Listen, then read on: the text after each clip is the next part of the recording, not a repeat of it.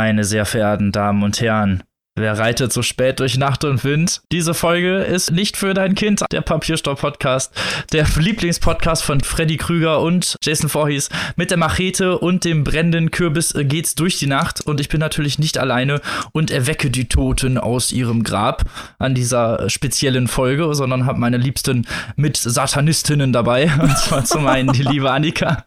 Uh, hallo. Und unsere Obersatanistenpriesterin Maike. Hallöchen. Schon meinen Mantel umgeworfen.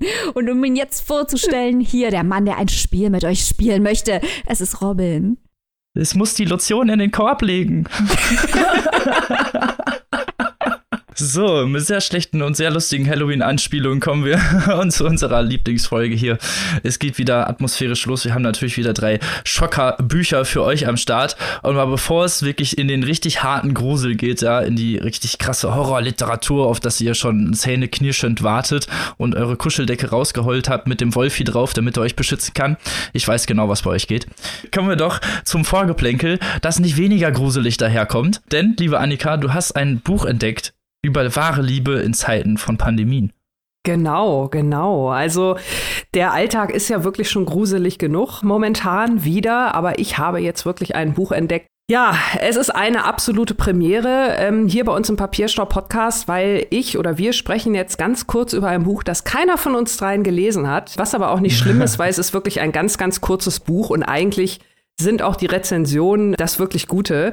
Das Buch heißt Kissing the Coronavirus und es ist eine Liebesgeschichte zwischen einer Wissenschaftlerin, die einen Impfstoff entwickeln soll, und äh, ja, dem Coronavirus. Ich kann es leider auch nicht besser sagen, weil es ist tatsächlich die Geschichte. Aber bevor jetzt hier irgendetwas in eine falsche Richtung abdriftet, möchte ich natürlich kurz sagen, dass es sich hierbei um eine Satire handelt, um Crack, wie man so schön sagt. Also das Ganze nimmt sich überhaupt nicht ernst. Das fängt bei einem ganz furchtbar gefotoshoppten Cover an und endet halt beim Inhalt.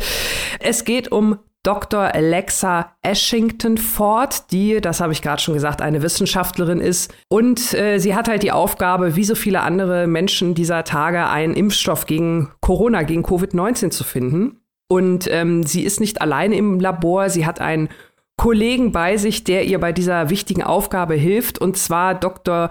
Görtli Schand. Also man merkt auch schon so ein bisschen an den Namen, äh, dass äh, der Autor oder die Autorin sich da auch nicht wirklich so richtig selbst ernst nimmt. Anders kann man diesem Thema natürlich auch nicht begegnen, weil Dr. Görtli Schand, der hat jetzt ein, äh, einen Impfstoff gefunden und testet das an sich selbst, weil äh, er möchte natürlich, bevor jetzt irgendwelche anderen Menschen diesen noch nicht erprobten Impfstoff testen müssten, möch müssten, Entschuldigung, opfert er sich selbst. Und was passiert? Der Wind fängt an zu wehen, die Lichter knistern und flackern und dann wird es auf einmal still und Dr. Görtli Schand verwandelt sich. Man muss sich das so ein bisschen vorstellen, wie die Verwandlung in den Hulk. Also er wird auch sehr groß und er wird sehr grün und er bekommt halt diese Spike-Proteins, wie sich das äh, nennt. Und er ist dann halt am Ende ja, ein großes äh, grünes Coronavirus und Dr. Alexa Ashington Ford ist also ja, weiß zuerst überhaupt nicht, äh, was sie jetzt davon halten soll. Sie fragt äh, ihn, wer bist du, was bist du?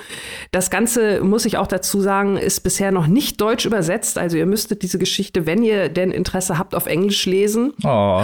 Ja, aber es gibt dann also diese wirklich bedeutungsschwangeren Dialoge Dr. Alexa fragt ihn dann, What's your name? Und er sagt dann, Call me Covid.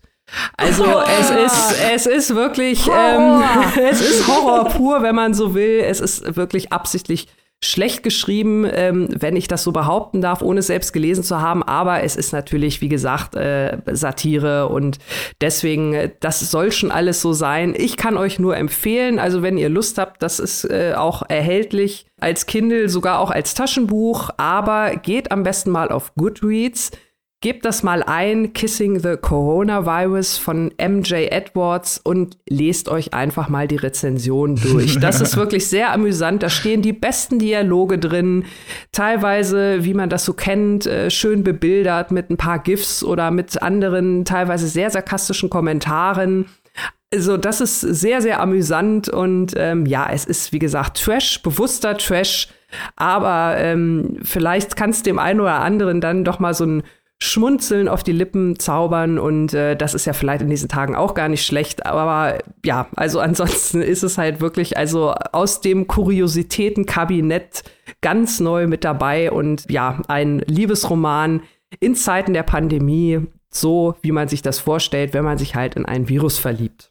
Und auch ein bisschen ein Horrorroman, wie man das genau, so Genau, genau, auf jeden Fall. Klingt ein Man, bisschen wie so eine missglückte Gänsehautgeschichte. Ne? So, so in, oder so Geschichten aus der Gruft. Genau, genau. Ich verliebte mich in einen Virus.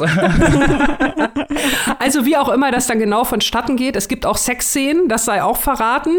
ähm, und wie das dann genau funktioniert, äh, da beginnt dann wahrscheinlich der wahre Horror. Oh ja, aber genau dafür sind wir ja da sehr interessantes Einstiegsthema, denn da können wir schon direkt überleiten, denn sehr interessante Art von Horror, die hier gerade porträtiert wurde, Sex mit einem Virus. Kommen wir zu welche Arten von Horror, wie, wie, gibt's die und wozu sind die gut? Mal äh, generell darüber sprechen, was uns die Gänsehaut äh, hervorbringt, was uns zum Schlottern bringt und wieso. Was ist denn bei euch da so das Schlimmste, was oder was, was euch so äh, am, am meisten schockiert oder was für euch guten Horror ausmacht?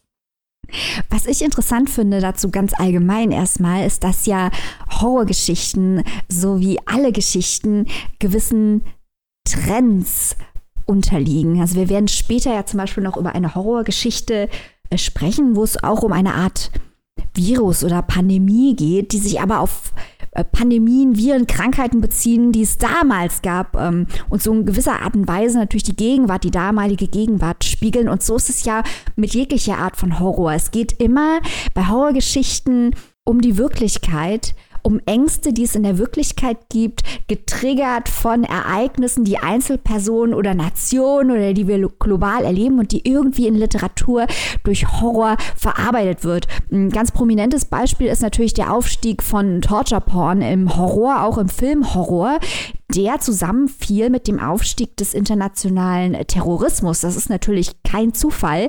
Und so sieht man da einige Trends, wenn man die Geschichte des Horrors verfolgt. Und deswegen ist es ja auch, und das haben wir schon häufiger im Zusammenhang vor allem mit King angesprochen, großer Fehler zu denken, Horrorliteratur als Genre-Literatur sei keine in Anführungsstrichen richtige oder ernstzunehmende Kunst. Nein, ähm, das ist äh, wie bei jeglicher Art von Genre-Literatur eine Frage der literarischen Qualität. Und da gibt es ja echte, echte, echte Kracher im Horror, die es auch zu richtigen Klassikern geschafft haben, weil sie halt darauf abzielen, entweder bestimmte Zeitphänomene im Genre festzuhalten oder auch menschliche Ängste, die über lange Zeitraum oder auch vielleicht für immer im menschlichen Charakter verankert sind, zu spiegeln. Das finde ich so spannend am Horror, dass Horror, wenn er gut gemacht ist, aus meiner Sicht, eine Form der äh, Zeitdiagnostik und Tiefenpsychologie ist. Und das finde ich interessant. Da kann ich nur zustimmen. Es ist ja auch immer die Frage von Horror, wie du schon sagst, wenn die den gesellschaftlichen Kern oder auch den Gegenwartskern sozusagen irgendwie porträtieren, dass es ja auch immer wieder zum einen ein Spiegel ist für den Leser selbst, auch für die Gesellschaft selbst und natürlich auch zum anderen die eigenen Abgründe, die dann im eigenen Kern dann wieder gespiegelt werden, wo dann, wodurch dann natürlich auch die Metaebene zum Leser wiederum gebrochen wird. Also ich finde, äh, dadurch ist Horror auch äh, eigentlich relativ modern und äh, beständig, weil es gibt kaum eigentlich Werke, die der Klassik entsprechen, die tatsächlich noch so oft und auch so belletristisch in Anführungsstrichen konsumentenabhängig noch genutzt werden wie Horrorliteratur. Zum Beispiel Frankenstein oder äh, Dr. Jekyll und Mr. Hyde. Das sind halt zeitlose Klassiker, weil dieser Horror immer noch gegenwärtig ist und halt so einen menschlichen Urinstinkt irgendwie prägt, der halt, ja, so ein Urhorror ist, nenne ich einfach mal. Und wenig mit diesen, diesen in den letzten Jahren modernen etablierten Klischees des äh, Hollywood-Films spielt. Ja, spannender Ansatz, äh, Robin. Vor allem, wenn man das jetzt mal so ein bisschen kombiniert, was ihr beiden gesagt habt, dass sich natürlich die Trends zum einen ändern oder neue dazukommen und zum anderen aber auch so die Lesart. Ne? Also ich meine, so, eine, so ein Klassiker wie Frankenstein, ähm, den kann man ja heute auch noch mal ganz anders lesen als zur Zeit, äh, als er geschrieben wurde. Da war natürlich, ich sag mal, äh, Roboter und so waren da natürlich schon irgendwie so eine Idee, die man mal irgendwie haben könnte. Aber in der heutigen Zeit mit den ganzen Themen künstliche Intelligenz und so weiter, da wird das ja noch mal auf so eine ganz e andere Ebene gehoben. Also das ist natürlich dann schon spannend, dass äh, die Grundängste der Menschen, die in dieser Art von Literatur abgebildet werden, ja dann doch auch über Jahre, Jahrzehnte, teilweise Jahrhunderte irgendwie gleich bleiben. Das erinnert mich an unsere letzte Halloween-Folge. Wenn ihr da draußen die noch nicht gehört habt, schaltet ein. Da geht es nämlich um äh, Jeanette Wintersons Frankisstein unter anderem. Und da wird nämlich genau das gemacht, was äh, Annika gerade beschreibt, nämlich die Urängste, die im Frankenstein verarbeitet werden, werden angewendet auf eine moderne Welt und übertragen auf moderne und postmoderne Diskurse. Das finde ich dann auch wieder spannend, weil es eben die Aktualität, die zeitlose Aktualität des Ausgangsmaterials belegt, aber gleichzeitig halt damit spielt. Da kann man richtig viel draus machen aus diesen ganz, ganz klassischen Geschichten, weil man sie immer wieder auf neue Zeiten und neue Diskurse anwenden kann. Genau, und deswegen finde ich das Horror so ein generelles, finde ich so ein generelles gutes Panoptikum auch der Zeit und auch der äh, so ein guter Basispfeiler, mit dem man arbeiten kann. Einfach wie du schon sagst, Frankenstein, die dann halt sehr gut verarbeitet hat, dann diese, diese Fighter-Verarbeitung, einfach dieses Basis-Horror-Element. Und genau das ist ja eigentlich das, was moderner Horror machen soll. Es ist so ein bisschen, weil es gibt die Geschichten halt oft auch teilweise schon auserzählt sind. Man hat dann vielleicht dann solche äh, Nebenkünstler wie Stephen King, die dann äh, aber oft halt auch, also wenn man einen Stephen King-Roman jemandem erzählt, klingt es erstmal, als wäre man irgendwie doof und, und würde sich nur Trash reinziehen, weil normalerweise geht es dann darum, irgendein Hund dreht durch und fängt an, die, das Dorf anzugreifen oder ein Auto wird lebendig und fängt an, seinen Besitzer einzunehmen. Also es sind halt eigentlich alles so Trash-Stories, aber wie die verarbeitet werden literarisch, ist dann halt immer die Sache, wie der Horror dann umgesetzt wird. Ne? Wie in welcher Art ist der subtile Horror oder in welcher Art ist, ist die Subtilität des Horrors überhaupt notwendig dafür, dass er funktioniert. Da hat man ja zum Beispiel das Haus, was wir auch schon in der letzten Halloween-Folge vorgestellt haben, um auch mal zurückzugreifen, einmal kurz, das halt sehr viele formelle Innovationen aufgewiesen hat und damit halt eigentlich direkt mit dem Leser gespielt hat und ihn direkt in das Buch mit reingezogen hat, was in seiner Art auch innovativ ist, in der Grundgeschichte aber natürlich auch wiederum an Geschichten angelehnt sind, die wir heute noch besprechen werden. Stimmt, diese ganz klassische Haunted House Nummer ist äh, das Haus eigentlich. Aber äh, durch die äh, Typografie ist es ganz besonders und ganz experimentell. Und das zeigt halt auch die Möglichkeiten äh, der Horrorliteratur. Deswegen finde ich, sollten auch Preisjurys, weil wir sind ja hier der Podcast, der irre gerne über Preislisten diskutiert. Das ist mittlerweile, glaube ich, jedem aufgefallen. Ähm, Preisjurys ähm, wirklich sich öffnen für Genreliteratur, weil Genreliteratur, jegliche Genreliteratur kann, wenn sie sie gut gemacht ist, Hochkultur sein. Mhm. Und ich finde, das wird häufig von Preisjurys noch nicht so ganz gesehen. Da sagt man dann, uh, das ist ein Krimi, möchten wir nicht. Oder uh, das ist irgendwie Horror oder sonst was, das möchten wir nicht. Ja, aber eigentlich kommt es ja nicht darauf an, welchem Genre ein Buch angehört, sondern auf die Qualität des Buches. Und ich finde, da müsste eigentlich ein bisschen mehr ein bisschen mehr Offenheit herrschen generell auf dem Toleranz. Buchmarkt. Ja, mehr Toleranz ja. auf dem Buchmarkt. Ja, Dafür stehen wir immer und gerade bei der Horrorliteratur, wo es ja dann heute in der äh, brennenden äh, Kürbiskopf-Folge darum geht. uh, genau. ähm, aber erzählt uns doch mal in den Kommentaren auf Instagram. Wir werden die Woche noch mal ein paar Horrorbücher posten, die wir hier auch vorstellen, was eure, ja, euer Schrecken ist, was ihr am liebsten an Horrorliteratur mögt oder was an euch an Horrorliteratur fasziniert. Damit kommen wir von der Art von Horrorgeschichten direkt zum ersten Buch dieser Folge und zwar auch eine Horrorgeschichte, beziehungsweise gleich vier Horrorgeschichten. Robin lässt sich nicht lumpen, so wie Natürlich immer. nicht. Ich habe mich durch die 560 Seiten des deutschen Stephen King Werks gegraben und zwar blutige Nachrichten im Heine Verlag erst vor kurzem erschienen und ich glaube, ich brauche jetzt nicht sehr viel über Stephen King erzählen, weil es gibt zum einen äh, vier Spezialfolgen über den dunklen Turm und mehrere Folgen, in denen wir den guten Herrn schon äh, sehr viel Platz haben zukommen lassen und er vorgestellt wurde in gebührender Art und Weise. Deswegen werde ich hier nur kurz darauf eingehen, dass Stephen King wohl einer der bekanntesten Unterhaltungsliteraten Amerikas ist, der derzeitigen Zeit einer der bekanntesten Literaten überhaupt eigentlich, in so viele Sprachen übersetzt, dass ich nicht mal erzählen kann. Mehr Sprachen, ähm, als es überhaupt gibt. Ja, genau, mehr Sprachen. sogar, eher sogar erfundene Sprachen. so ungefähr, so bekannt ist Stephen King. Deswegen, glaube ich, muss ich euch nichts über diesen guten Herrn erzählen. Und jetzt haben wir hier blutige Nachrichten, vier Kurzgeschichten aus dem Sammelsurium des Herrn Kings. Blutige Nachrichten ist dabei eine der Geschichten, eine der Hauptgeschichten, die über 300 Seiten geht, auf die ich am Ende äh, etwas mehr eingehe. Ich gehe jetzt erstmal auf die drei kurzen Geschichten von Blutige Nachrichten ein. Das sind zum einen Mr. Harrigans Telefon, Chucks Leben und Ratte. Um das mal so ganz kurz abzuspeisen, weil es sind halt Kurzgeschichten und sie gehen halt teilweise auch nur so 120 Seiten bis 180 Seiten, also sind jetzt wirklich auch sehr schnell durchgelesen an sich. Darf ich natürlich natürlich nicht zu viel davon erzählen. Fast alle Geschichten davon spielen wie immer in kleinen Vororten in Maine, wie das halt Stephen Kings Setting nun mal so ist, in diese kleine Vorstadt-Idylle, die er sich dann da immer schafft, in der noch alles äh, entspannt ist, in der die Leute ihre Haustüren nicht abschließen müssen und ihre Autoschlüssel vor Supermärkten in den Auto stecken lassen, weil sowieso keiner das Auto klaut. Diese Art von kleiner Vorstadt, amerikanischer kleiner Vorstadt-Idylle ist halt so sein Metier und da geht es in den Kurzgeschichten auch immer drum. Aber diese trügerische Idylle wird natürlich nur als Schafspelz benutzt, wie man das bei seinen Geschichten öfter kennt. Bei Mr. Hurricanes Telefon haben wir einen jungen Mann namens Craig, der für einen älteren Mann namens Mr. Harrigan arbeitet. Er ist so ein ähm, Industriemogul, der hat äh, für mehrere Jahre lang Kinos betrieben und war halt ja einfach ein sehr erfolgreicher Geschäftsmann, der auch sehr, sehr viel Geld besitzt, der Craig anstellt, um ihm zu einem vorzulesen und kleine Arbeiten im Garten zu verrichten, aber eigentlich mehr, um seine Gesellschaft zu genießen. Zum Geburtstag, zu Weihnachten und zu Valentinstag bekommt er jeweils eine Karte von Mr. Hagen, in dem ein Rubbellos drin ist bei dem er zufällig irgendwann 3000 Dollar gewinnt. Der freut sich da so drüber, dass er sich das erste iPhone kauft und so begeistert ist von diesem Gerät, dass er Mr. Harrigan auch eins kaufen möchte, obwohl der so ein richtiger Technikfeind ist.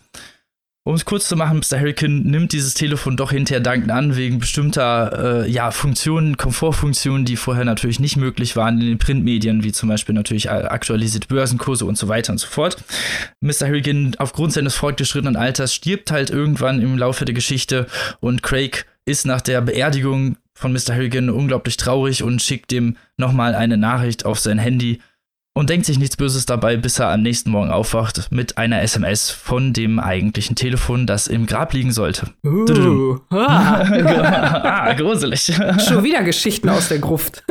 Geschichten, oh ja, genau, Nachrichten aus der Gruft. Ja. So, kommen wir zur nächsten Geschichte und zwar Chucks Leben. Das ist eine der interessantesten Geschichten, denn zum einen wird sie falsch rum erzählt, in Anführungsstrichen, und zum anderen ist sie sehr ungewöhnlich, sogar für Stephen King-Verhältnisse. Es geht, um das thematisch mal so zusammenzufassen, vor allem darum, dass jeder Mensch ein bisschen Leben in sich trägt, wie viel, ja, wie viel aus Erinnerungen, aus wie viel Welt und aus wie viel äh, Ganzheit, nenne ich es einfach mal, der einzelne Mensch besteht, einfach aus seinen, aus seinen ganzen Erfahrungen, aus seinen Erinnerungen und dass wir alle irgendwie Teil des Ganzen sind. Klingt jetzt sehr mystisch, ist es auch.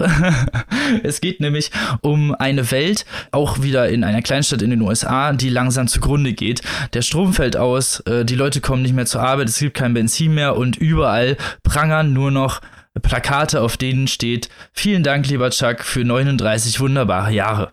Niemand weiß, wo dieser Chuck ist. Der arbeitet angeblich bei irgend so einer Bank. Keiner weiß, wer das ist. Und er beherrscht halt irgendwann alle Fernsehbildschirme und langsam geht die Welt vor die Hunde. Die Geschichte wird einfach rückwärts erzählt, das heißt, man erfährt mehr über Chucks Leben und wie es überhaupt dazu kam. Es ist eine eher metaphysische Geschichte, würde ich es einfach meinen, mit so eher subtilerem Horror, was ich aber ganz interessant fand und was eher so eine Art von individuelles und was eher King-untypisches, nenne ich es einfach mal. Und dann kommen wir zur letzten Geschichte, Ratte, die wieder so ein richtiger King-Klassiker ist, über einen zweifelnden Schriftsteller, der sich in einer Blockhaushütte verschanzt, um seinen Roman zu schreiben, der ihm auf einmal einfällt, ein Western-Roman und langsam immer wieder wieder diesem Schreibwahn verfällt, denn er hat schon mehrere Bücher versucht anzufangen. Das letzte, der letzte Versuch ist damit geendet, dass er sein Haus fast abgefackelt hätte, mitsamt seiner Frau und seinen zwei Kindern da drin. Und der letzte Versuch sieht auch nicht unbedingt danach aus, als würde es viel besser werden. Der titelgebende Ratte kann ich leider nicht erzählen, was sie damit zu tun hat, wird aber noch sehr wichtig für die Geschichte. Ein sehr, ein sehr, ja, wie gesagt, King-klassisches Werk, klassischer Horror. Und das sind so die drei klassischen äh, King-Werke, die etwas kürzeren Geschichten, die dieses Werk bilden. Und da haben wir halt wieder diesen ja, subtilen, klassischen King-Horror, der visuell sehr ausschmückend ist, er sehr gut die Charaktere einfließen lässt. Man hat ein sehr visuell prägnantes Bild von der ganzen Umgebung, als auch von den emotionalen Bezügen der Charaktere. Das ist alles sehr, sehr ausgeschmückt. Andererseits fokussiert er sich, und das sind, finde ich, Kings Kurzgeschichten das Beste sind eigentlich, was man von ihm lesen kann, weil er sich nämlich da endlich mal so ein bisschen auf die Narrative fokussiert und nicht zu sehr auf dieses charakterliche und die visuelle Prägnanz zu sehr abschweift. Und dadurch sind diese Kurzgeschichten finde ich sehr, sehr gut zu lesen, weil sie auch sehr kurze, gute, kurze Kapitel haben. Man merkt, dass er halt schon einfach sehr lange im Geschäft ist.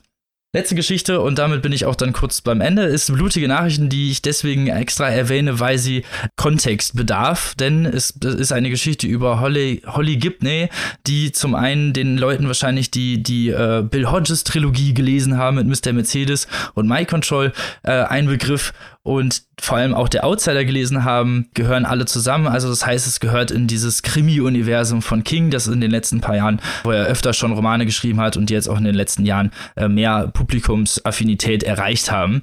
Das Problem ist eher, dass ich nicht keine dieser Geschichten gelesen habe, weder der Outsider äh, noch die gesamte Bill Hodges Trilogie. Ich habe nur den ersten Teil gelesen, deswegen war das für mich so ein bisschen kryptisch an einigen Stellen. Er versucht das zwar für Leser einzugliedern, die das nicht gelesen haben, aber prinzipiell geht es um einen Mordanschlag, an einen Anschlag an einer Schule mit einer Bombe und einen Journalisten, der sehr ungewöhnliche Verhaltensmuster aufzeigt und Holly Gibney sich in äh, Situationen zurückfindet, die sie in der Outsider vorgefunden hat. So, das ist eine 300 Seiten lange Kurzgeschichte in diesem, wie gesagt, Krimi Romanuniversum von Stephen King, das jetzt tatsächlich, um ehrlich zu sein, nicht so mein Liebling ist von, von seinen Werken. So, ich mag Krimis zwar gerne und er schreibt auch gute Krimis, aber es ist halt, es ist mir ein bisschen zu drüber, muss ich ganz ehrlich sagen. Ich mag ja magischen Realismus, aber das ist halt so ein bisschen, da hat er wieder zu sehr, finde ich, an dieser King-Schraube gedreht und das ist mir alles ein bisschen zu drüber, alles ein bisschen zu, weiß ich nicht, einfach zu sehr genretypisch, einfach ein bisschen zu abgeflacht. Und man muss auch sagen, dass die Narrative an einigen Stellen doch schon sehr vorhersehbar ist. Vor allem, wenn man einige andere Krimiromane oder King-Bücher gelesen hat, dann weiß man an einigen Stellen einfach schon, was jetzt demnächst passiert und dass jetzt auf jeden Fall irgendwer noch in Gefahr gerät an bestimmten Stellen. Und das ist halt, ja, liest sich nett, ist ganz nett so für abends zum Weglesen, aber nicht so meins. Ich bin aber nicht der Einzige, der das Buch gelesen hat. Wie fandest du es denn, Maike? Genau wie du, Robin, äh, lese ich einfach immer gerne alles äh, von King. Es macht einfach Spaß, wie er, und das hast du, finde ich, gerade extrem gut beschrieben, so ein bisschen sein eigenes Universum hat, an dem er auch immer weiter arbeitet, dann aber gleichzeitig uns auch überraschen kann. Und das ist, wenn man das Volumen, das der Herr King mittlerweile produziert hat, bedenkt, doch eine große Leistung. Deswegen würde ich auch gerne insbesondere nochmal auf äh, Life of Chuck, wie heißt es auf Deutsch, Chucks Leben? Chucks eingehen, Leben, genau. Weil äh, das so ein kleines bisschen, finde ich, so habe ich es gelesen, der Mittelfinger ist für die Leute, die immer sagen, ja, der King, der schreibt nur Unterhaltungsliteratur, ja, da, ja, da, ja, da. Weil das ganze, die ganze Geschichte ist aufgebaut auf einem klassischen Gedicht von Walt Whitman. Whitman. Und wer jetzt Walt Whitman, Leaves of Grass und so nicht kennt, das ist einer der wichtigsten Lyriker, die die USA je gesehen haben. Und der hat ein ganz berühmten, ganz berühmtes Gedicht, das heißt Song of Myself. Und in diesem berühmten Gedicht Song of Myself heißt es I am large, I contain multitudes. Und damit arbeitet er. Das hat Robin ja auch eben angedeutet. Da ist der titelgebende Chuck ganz viele Welten in sich beherbergt, obwohl er ein ganz normaler, durchschnittlicher Mensch ist. Und das wird auch auf so eine experimentelle Art erzählt. Und es wird so meisterhaft gemacht, weil man merkt, dass mit die ganzen verschiedenen Ebenen, mit denen King spielt, die hat er 200 Prozent unter Kontrolle. Er weiß genau, was er mit dieser dreiteiligen, experimentellen Novelle will. Und er zieht es durch. Also es ist formell innovativ. Es spielt mit einem der größten Gedichte Amerikas mhm. und greift die Essenz und wendet sie auf diesen Chuck an. Das ist wirklich richtig, richtig gut. Ich würde mir wünschen, dass King mehr untypisches King-Zeug schreibt, weil er das ja. einfach auch total gut kann, oder?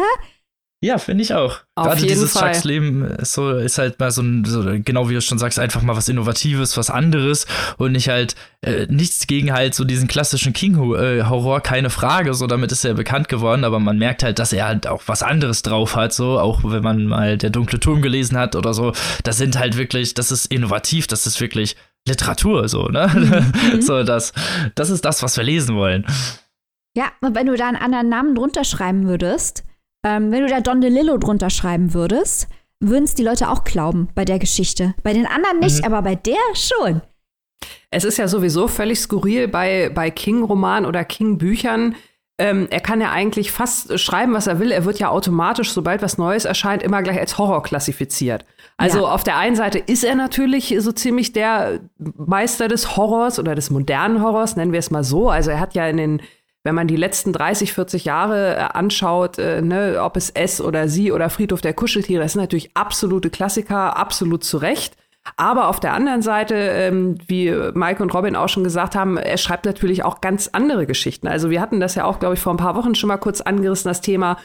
Wenn man alleine mal an äh, die Verurteilten denkt. Äh, ja, oder The Green Mile. Oder, zum Beispiel, oder ne, The Green Mile, Stand genau. By Me. Oder Genau, Stand By Me, die Verurteilten, was ja auch eine Kurzgeschichte eigentlich war, dann natürlich auch groß Mhm. verfilmt wurde.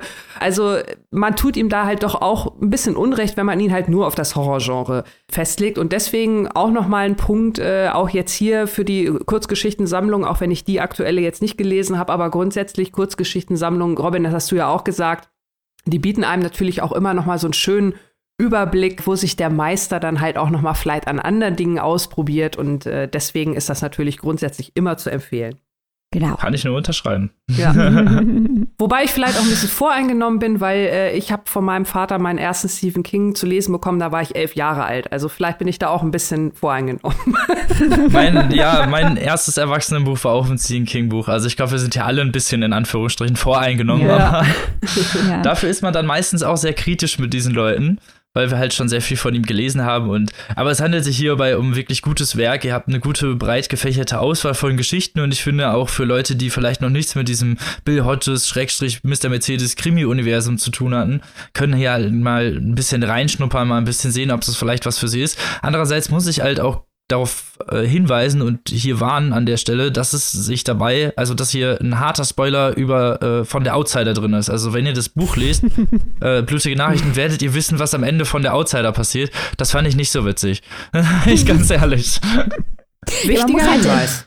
Man muss King in der richtigen Reihenfolge lesen und komplett. Also nicht, dass wir es gemacht hätten, aber wir wissen tief in unserem Herzen, dass es eigentlich das ist, was wir tun sollten. Ja, das stimmt schon. Wenn wir die Zeit hätten, würden wir das auch machen und dann nicht jedes, alle, alle sechs Monate so 600 Seiten Bücher rausbringen würde, würde man das vielleicht auch tun, aber sonst sind wir hier nur noch der Stephen King Podcast und ich glaube, das will keiner von euch. naja, aber dieses Werk ist sehr interessant, passend zu Halloween auch sehr gut. Äh, Guckt, zieht euch das rein, es hat äh, Unterhaltungswert 560 Seiten, ist man natürlich auch sehr gut und sehr lange mit beschäftigt, definitiv, ich kann es euch sagen. Das Ganze könnt ihr im Hardcover in der gebundenen Version für 24 Euro erwerben oder in der digitalen und keimfreien Edition für 18,99 Euro. Übersetzt ist das Ganze wie immer von Bernhard Kleinschmidt. Brauche ich da über die Arbeit brauche ich ja nicht sagen, der macht das ja schon seit Jahren. Also, ist übrigens Bestseller Nummer 1 in Thriller über Geister. The fuck? Das ist genau das, was Annika eben sagt. Das ist immer Geist. Das ist immer Ja. Scheißegal, worüber Ja. Stephen King Ja. schreibt. Aber das ist wirklich, ne? Okay. Ja, und dann, dann kommt wieder dieses, äh, was wir ja alle äh, hassen wie nix, ne? Dieses falsche Marketing. Dann kaufen die Leute aus Stephen King und dann, "Ah, das war ja gar kein Horror. Das war ja ein Gesellschaftsroman oder so. Ja, das sind dann halt die Dinge, die dann irgendwie passieren. Das ist natürlich blöd. Ja. Wo wir jetzt auch gespannt sind, ob das Ganze denn so ist, wie viele das in Erinnerung haben oder glauben, die sie die Geschichte in Erinnerung haben, ist das, was jetzt kommt. Und zwar geht's jetzt nach Shutter Island. Oh. Uh, ja, genau. ein, ein Klassiker im Buch und vielleicht fast sogar noch mehr als Film. Zu Recht oder zu Unrecht? Auch diese Frage werde ich hier heute beantworten. Ich stelle euch also Shutter, Oh ja. ja, Shutter Island von Dennis Lehane vor. Vorweg möchte ich ganz kurz sagen, dass ich ein wirklich großer Dennis Lehane-Fan bin, auch wenn ich lange Zeit nichts mehr von ihm gelesen habe. Aber so vor ja, ungefähr zehn Jahren, also er schreibt ja auch ganz viele, er hat eine Krimireihe geschrieben, die auch sehr düster und sehr noir ist, die ich sehr, sehr gerne mochte. Da wurde auch ein Teil aus dieser Reihe verfilmt, Gone Baby Gone. Mystic River ist ein anderes Buch von Dennis Lehane, das auch verfilmt wurde. Und dann natürlich Shutter Island, die große Verfilmung, Martin Scorsese, Leonardo DiCaprio. Ich glaube, die meisten von euch kennen den Film. Hier steht heute jetzt mal völlig zu Recht das Buch im Mittelpunkt, das sich wirklich sehr lohnt und gleich vorab, äh, ich werde das Buch vorstellen und ich werde natürlich auch sagen, worum es geht, aber wenn ihr den Film noch nicht gesehen habt, dann äh, werde ich euch auch nichts spoilern, weder für Buch noch Film, damit ihr das Ganze genießen könnt, weil dieses Erlebnis, das Buch oder den Film das erste Mal zu lesen oder zu hören, das möchte ich euch ganz alleine gönnen und äh, möchte dem nicht vorweggreifen. Also, worum geht es denn hier? Shutter Island, allein schon der Name. Huh. Shutter Island ist eine Insel vor der Küste von Boston, auf der sich Ashcliff befindet. Das ist eine, ja, ein Gefängnis für Straftäter und Straftäterinnen, die psychisch erkrankt sind. Das Ganze spielt hier im Jahr 1954, also da war natürlich die Definition von psychischer Erkrankung noch eine andere. Da wurde das anders behandelt und da wurde auch anders darüber gesprochen. Und da war so eine Einrichtung, in der also diese Menschen, die aufgrund ihrer psychischen Erkrankung eine Straftat begangen haben, behandelt wurden, war das schon relativ modern und die ganze Art der Behandlung solcher Menschen war also wirklich richtig im Umbruch. Aus dieser Anstalt jedenfalls ist eine Insassin plötzlich spurlos verschwunden. Rachel Solando, die ist dort, weil sie ihre Kinder umgebracht hat. Sie hat sie ertränkt in einem See und hat sie dann an den Frühstückstisch gesetzt. Also wenn das nicht genug Horror ist, dann weiß ich auch nicht. Da laufen aber auch noch ganz andere Menschen rum in dieser Anstalt, äh, die zum Beispiel einer hat seine gesamte Familie umgebracht, hat die gehäutet und hat aus den Häuten Hüte gemacht. Also, wie man sich das so vorstellt. Das sind also wirklich krasse Geschichten, die da geschildert werden. Die Insel an und für sich ist auch des Horrors würdig. Es ist also eine, ja, felsige, verlassene Insel mit diesem alten Gemäuer da drauf. Es gibt natürlich auch einen Leuchtturm. Es ist alles sehr einsam und abgeschlossen. Also man kann das so ein bisschen vergleichen. Die Insel ist fiktiv, aber man kann das vielleicht so ein bisschen vergleichen mit der gef ehemaligen Gefängnisinsel Alcatraz vor San Francisco, die ja auch jahrelange dieses große Gefängnis ähm, beheimatet hat ich schätze mal, vielleicht hat sich Dennis Lehane da so ein bisschen inspirieren lassen, vielleicht auch nicht. Es ist auf jeden Fall schon mal eine ähnlich gruselige Einrichtung, Stimmung, Ort und Zeit, wenn man so will. Und äh, wir begleiten unseren Protagonisten Teddy Daniels auf diese Insel. Das ist ein US-Marshal, der mit seinem neuen Partner Chuck dorthin geschickt wird, um halt den Fall der verschwundenen Patientin zu klären. Und ja, damit ist sozusagen das Setting schon gelegt. Wir haben also diese Insel mit diesem Gefängnis für in Anführungszeichen Geisteskranke, wie man damals halt so sagte. Wir haben die verschwundene Patientin, von der keiner weiß, wo sie ist. Die beiden Marshals kommen da auf dieser Insel an, werden natürlich auch erstmal ein wenig skeptischen Augenschein genommen von dem Klinik- und Pflegepersonal, die haben natürlich auch schon nach der verschwundenen Patientin gesucht, haben sie aber noch nicht gefunden. Und jetzt ist es halt an den beiden Marshals, diesen Fall aufzuklären. Was sich natürlich, wenn man die Umstände da sich mal nochmal vor Augen führt, nicht ganz so leicht gestaltet. Äh, die Ärzte sind, naja, nicht unbedingt alle gleich hilfsbereit. Das Pflegepersonal bisschen ähnlich. Die Patientinnen und Patienten werden auch befragt. Die haben natürlich auch teilweise ganz andere Vorstellungen. Also es gibt eine Patientin, die im Verhör die ganze Zeit denkt, ihr würden Douglas Fairbanks und Charlie Chaplin gegenübersetzen. Und das gestaltet dann natürlich auch die Verhöre sehr kompliziert und sehr schwierig. Und die Ermittlungen, ja, sind so ein bisschen im Stocken, weil halt dieses Verschwinden der Patientin aus einer geschlossenen Gefängniszelle oder Patientenzimmer, wie man es dort nennt. Es lässt sich nicht so richtig aufklären, wie sie überhaupt äh, die Flucht geschafft hat aus diesem Zimmer. Also es ist alles sehr mysteriös und sehr gruselig von Beginn an. Hinzu kommt, dass Teddy, unser Protagonist, auch seine eigenen Dämonen mit sich auf diese Insel bringt. Ich hatte ja gerade schon gesagt, wir sind hier im Jahr 1954 und äh, Teddy hat im Zweiten Weltkrieg äh, gedient. Unter anderem war er bei dem sogenannten Dachau-Massaker dabei.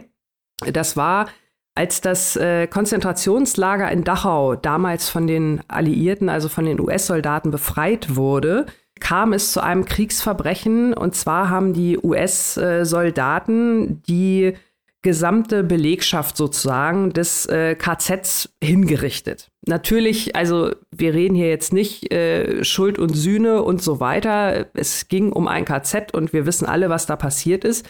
Aber wir wissen natürlich auch, dass es für solche Sachen Kriegsgerichte gibt und halt keine Hinrichtungskommandos, die quasi auf äh, ja, eigenes Gutdünken heißen. Und genau diese Gedanken sind also auch die, die Teddy mit sich rumschleppt. Er fühlt sich also schuldig wegen dieser Geschichte, dass er sich an diesem Kriegsverbrechen beteiligt hat.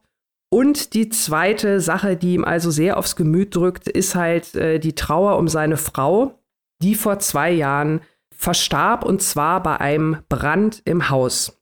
von Teddy und seiner Frau Dolores. Und äh, es stellt sich also im Laufe der Ermittlungen äh, ziemlich schnell heraus, dass äh, Teddy vielleicht auch so ein paar persönliche Ambitionen hat, diesen Fall zu übernehmen, weil er nämlich vermutet, dass der Mann, der für den Tod seiner Frau verantwortlich ist, der diesen Brand in dem Haus gelegt hat, der der Brandstifter war, er vermutet, dass der sich auch in dieser Einrichtung befindet. Also von daher Ladies. Ja, uh, mysterious, mysterious. Der Ermittler hat also sozusagen da sein eigenes Päckchen, äh, das, was noch hinzukommt zu dieser, wie ich schon beschrieben habe, sowieso schon sehr komplizierten Ermittlungssituation. Und äh, um das Ganze noch mal ein bisschen weiter einzuordnen, auch geschichtlich, das Jahr 1954, die Behandlung von Menschen äh, mit psychischen Erkrankungen, hatte ich ja vorhin schon mal kurz erwähnt, die war da gerade so im im Umbruch. So wird das im Buch auch sehr ausführlich dargestellt. Und ähm, das sind ja Sachen, die wirklich passiert sind, medizingeschichtlich. Und machen wir uns nichts vor, auch die Medizingeschichte hat viele Horrorgeschichten zu bieten. Und da gehört also auch diese Geschichte der ähm, ja, Psychologie, Psychiatrie, psychiatrischen Behandlung, wenn man so will, dazu. Das spiegelt sich auch da in dieser Einrichtung in Ashcliff äh, wieder auf Shutter Island. Äh, es gibt also sozusagen die sogenannte alte Schule in Anführungszeichen. Das ist die ja, Psychochirurgie, wenn man denn so will, die teilweise mit sehr rabiaten Mitteln gearbeitet hat, äh, für ziemlich lange Zeit. Genau. So. genau, da wurden die Menschen also festgeschnallt, äh, wie Robin gerade schon gesagt hat, die, die wurden dann Elektroschocks verabreicht oder natürlich der Klassiker in Anführungszeichen, die Lobotomie.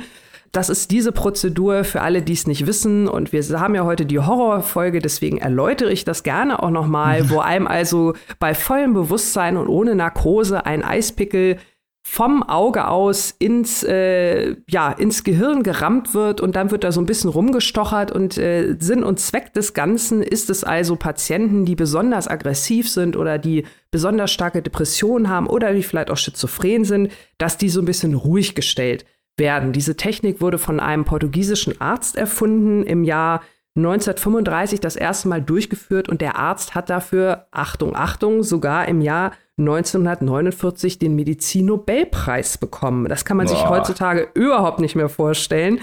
Und ähm, diese Prozedur war also wirklich relativ. Praktik äh, übrigens ist seit 50 Jahren verboten. Also. Genau, genau. Also äh, irgendwann später hat man dann festgestellt, hm, das ist ja vielleicht irgendwie doch, äh, die Nebenwirkungen überwiegen dann doch. Ja, wer hätte es gedacht? Aber es war gerade so ab Mitte der 30er bis halt in die 50er rein eigentlich so ein Standard. Es gab da auch einen Psychiater in den USA, der da also wirklich das fast schon am Fließband durchgeführt hat. Man brauchte dafür auch nicht mal Medizinstudium oder so. Das war ja wirklich ganz einfach. Einmal richtig ansetzen und gut ist. Eine sehr ein sehr prominentes Opfer im Übrigen. Das äh, kurz ein kurzer Ausflug.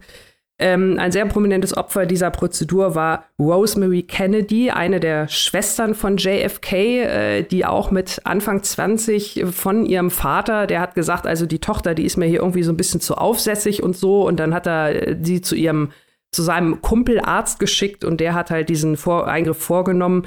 Und äh, das ging dann leider total daneben und sie hat dann bis zu ihrem Lebensende also wirklich mit schwersten Behinderungen auf dem Stand eines Kleinkindes gelebt was eine andere Schwester aus der Kennedy-Familie übrigens dann später dazu gebracht hat, die Special Olympics zu gründen. Das, wie gesagt, nur ein kleiner Ausflug, aber man sieht, dass es diese Verfahren waren also wirklich schlimm und äh, die Medizin oder die Psychiater waren also auf der Suche nach einem nach einer anderen Möglichkeit, diese Menschen zu behandeln. Und da schlug dann die Geburtsstunde der Psychopharmaka. Das war also damals auch gerade am Anfang.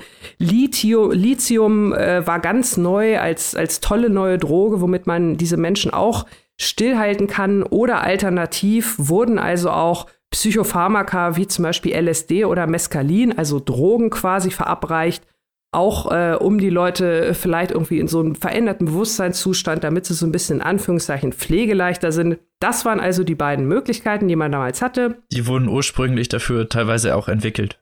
Genau, genau, genau. Ähm, Ecstasy glaube ich auch, ne, oder? Mhm, genau.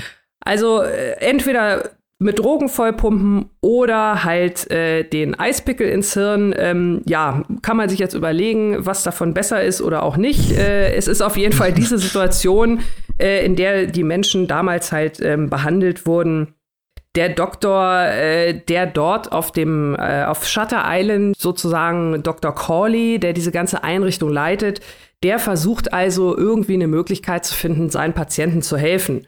Was aber noch nicht so weit ist, weil, wie gesagt, äh, die eine Patientin ist halt verschwunden, man kann sie nicht finden. Und wie Teddy und sein Partner Chuck dann diese Patientin finden und wie sich das am Ende alles auflöst, das möchte ich jetzt nicht weiter verraten, weil das ist halt wirklich sehr, sehr spannend und sehr, sehr toll und äh, unfassbar gut aufgeschrieben. Und ihr merkt es schon an meiner Begeisterung. Äh, also ich habe den Film Shutter Island auch schon diverse Male gesehen und ähm, habe das Buch wirklich seit über zehn Jahren hier bei mir liegen und wollte es eigentlich nie lesen, weil ich gedacht habe, ach, ich kenne den Film und ach, wer weiß. Jetzt für diese Folge habe ich also endlich mal dazu gegriffen und ich muss sagen, es ist wirklich ganz, ganz, ganz toll. Also ihr könnt dieses Buch absolut, absolute Empfehlung bitte auch lesen, wenn ihr den Film schon kennt weil diese Stimmung ist so faszinierend gruselig da auf dieser Insel. Es ist dunkel, es ist ein furchtbarer mhm. Hurricane, der kommt, es ist Regen, es ist nass, es ist kalt und überall laufen diese nochmals in Anführungszeichen Geisteskranken rum. Man weiß überhaupt nie, wem kann man trauen, wer ist jetzt gerade in einer quasi luziden Phase oder wer erzählt nur Quatsch und welche Motive verfolgen die Ärztinnen wirklich in dieser in dieser Mischung aus Drogen und Lobotomie machen die da vielleicht sogar geheime Experimente, um eine andere Möglichkeit zu finden, diese Menschen zu heilen. Also es ist wirklich gruselig an allen Ecken und Enden. Es hat auch, wenn man so will, einen äh, sehr, sehr modernen Touch, äh, Stichwort Verschwörungstheorie. Das ist ja auch die Frage, steckt da vielleicht was ganz anderes, weil einfach so verschwindet ja nicht eine Frau aus einer geschlossenen Zelle, ohne Schlüssel, ohne irgendwas.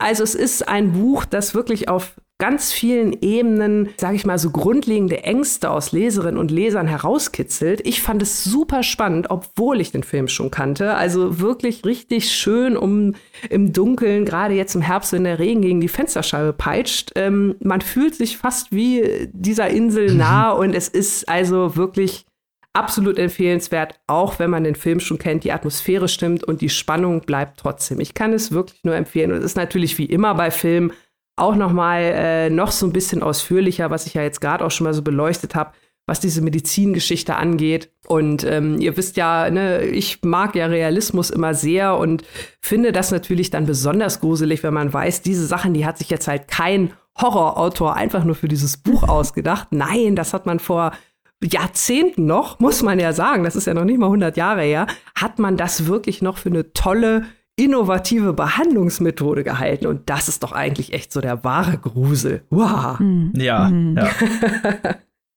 Wie seht ihr das denn? Also ich schätze dieses Buch sehr, sehr, sehr. Das ist ein toller Autor, auch Mystic River und so, ganz toll. Ähm, und ich mag dieses Buch so gerne, weil, und das hast du ja auch gerade schon angedeutet, Annika, ähm, es ist eine Art von Montage von Stilen und, und Genres ist, die aber, wenn man das Buch liest, komplett organisch wirkt. Also mhm. Dennis Lehane hat ja gesagt, dieser Roman sei ein Hybrid aus den Arbeiten der Bronte-Schwestern und ähm, Invasion of the Body Snatchers. Und hm. das sind ja, es passt ja okay. über, es passt überhaupt nicht zusammen, wenn man das hört. Aber wenn man dieses Buch liest, dann merkt man, das, was auch später im Film als dieses Noir-Element umgesetzt wurde, das ist in dem Roman alles schon angelegt. Und diese mhm. Institution, äh, in der sich die Kranken befinden, das ist eigentlich ein Geisterhaus. Das ist eine klassische Haunted House Geschichte. Aber die Geister sind hier kranke Menschen und der Horror, genau wie du es gerade beschrieben hast, der kommt daher, dass man eben weiß, diese Menschen, die hier wie Monster behandelt werden, die sind eigentlich kranke Menschen, denen nicht geholfen wird. Und ähm, mir hat das sehr, sehr gut gefallen, wie intelligent in diesem Buch Genres verschmolzen werden, richtig alchemisch verschmolzen. Und das ist dann als Romanspektakel, und ich muss auch sagen, der Film ist auch, ich habe ihn auch ich gucke eigentlich nicht wahnsinnig viele Filme, aber diesen Film habe ich bestimmt sechs, sieben, acht Mal gesehen, weil er einfach fantastisch ist. Und ich mag noch nicht mal Leonardo DiCaprio, aber in diesem Film ist es einfach der Was? Hammer. Abgründe tun sich auf. Nein, Michael, ähm, das, da hast du völlig recht. Also ich finde auch gerade jetzt so, äh, wie gesagt, ich habe das Buch ja jetzt erst gelesen, aber werde mir jetzt auch die Tage auf jeden Fall nochmal den Film angucken. Ähm, nochmal mit noch einem neuen Auge. Und äh, aber auch was ich weiß, ist es also wirklich äh, toll umgesetzt. Klingt auch wirklich toll umgesetzt. Ich hatte leider jetzt keine Zeit, in das Buch reinzulesen. Ich kenne halt nur den Film, aber wir hatten ja kurz Zeit davor, zu, darüber zu sprechen. Und du hast ja gesagt, die beiden sind sich ja doch sehr ähnlich und haben bis auf kleine Änderungen eigentlich alles äh, ähnlich gemacht und gleich gemacht. Ne? Da gibt's natürlich im Roman natürlich immer noch ein paar mehr Erklärungen, auch gerade was das Medizinische angeht. Das ist natürlich super interessant, was den historischen Kontext setzt. Und natürlich auch diese Ver Verschmelzung dieser visuellen, ähm, luziden Präsenz, dieses Alcatraz-Irrenanstalt äh, und natürlich von dem äh, Teddy seine eigenen Erinnerungen, die dann wiederum ja wieder äh, in dieses Ganze mit einfließen einfließen und äh, das Ganze irgendwann diese Fassade erbricht und irgendwie rissig wird. Mhm. Und alleine schon das Setting, man Anfang, man ist ja von Anfang an, wie du schon sagst, schon in diesem ganzen Setting so gefangen auf dieser regnerischen Insel mit den ganzen Leuten, die halt natürlich auch durch die Behandlung auch total, ähm, also durch die Fehlbehandlung natürlich auch äh, teilweise gewalttätig sind und natürlich auch gefährlich in gewisser mhm. Weise auch für diesen trainierten Polizeichief, der auch nie weiß, um welche, wenn er um jetzt um die nächste Ecke geht, ob da jetzt einer lauert oder nicht, weil die da teilweise auch, äh, je nachdem, auch gerade was nach diesem Sturm ja nicht mehr sicher untergebracht werden und das Ganze so sehr porös irgendwie wird und diese ganze Fassade von dieser Ermittlung halt super schnell aufbricht und man, man selber mit dem Protagonisten ja fast alleine gelassen wird, nenne ich mal. Mhm. Ja, ja, auf jeden Fall. Ermittlung. Ja. Und, äh, und so, so miträtselt und das ist halt das, was ein richtig guter Thriller, Schrägstrich Gimme, Schrägstrich, äh, äh, keine Ahnung, Mystery-Roman. Ja, Mystery, ne? oder, also, oder genau. Psychothriller, genau. ja. Mhm, Psychothriller, genau. ja, das würde es wahrscheinlich am besten treffen und das ist halt dieser, dieser ganze Twist und dieser, dieses ganze Setting hinterher auch so zu fulminieren in diesem Ende, nennen wir es so einfach mal. Wir wissen ja alle, was am Ende passiert ist halt so gut gemacht, mhm. dass diese, dass das aufeinander so aufbaut, dass es halt so, ein, so einen ganz individuellen eigenen Touch bekommt, ne? So ein, ja. Also ja. Lane durch Mystic River und andere Sachen, die ja schon geschrieben ist, gilt ja als einer der Klassiker sozusagen dieser, dieses, dieses Thriller-Genres. Aber da ist halt einfach eine super geniale Arbeit, die da geliefert wurde. Und gerade äh, muss ja. ich noch mal an das denken, was du eben gesagt hast, Robin. Ähm, gerade bezüglich des Endes, wir werden es nicht spoilern.